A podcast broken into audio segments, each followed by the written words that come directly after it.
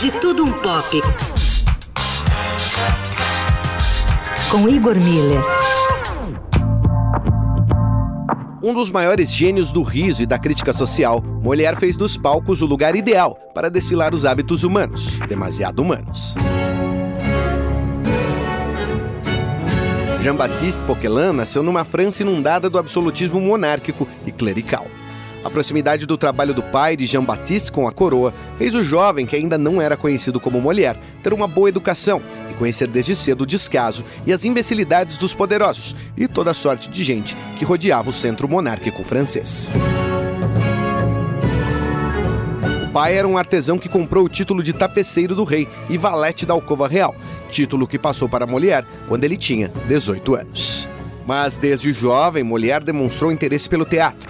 A forte mão centralizadora da monarquia francesa uniformizava os costumes e o bom gosto em arte, engessando durante anos as diversas áreas, como o teatro, à época muito focada na tradição mitológica e completamente desconectada das ações da realidade, sejam as da corte, sejam as do povo. Molière revolucionou o teatro da época, trazendo nada além da crueza das atividades humanas para os palcos. A influência da filosofia naturalista de pensadores como Epicuro e o romano Lucrécio, que escreveu o clássico De Rerum Natura, baliza a quase teoria das vontades humanas presente no teatro de Molière. Os pecados, que diminuíam as virtudes humanas, são para o dramaturgo o material mais íntimo de suas peças. São a estrutura da alma humana, impiedosa, mentirosa, oportunista, ou, como já disse, humana, demasiadamente humana. Aliás, a citação a Nietzsche não é gratuita. O filósofo alemão gostava tanto da dramatização sem censuras do francês que usava à torto e à direito uma expressão que extraiu de uma das suas peças mais famosas, tartufice.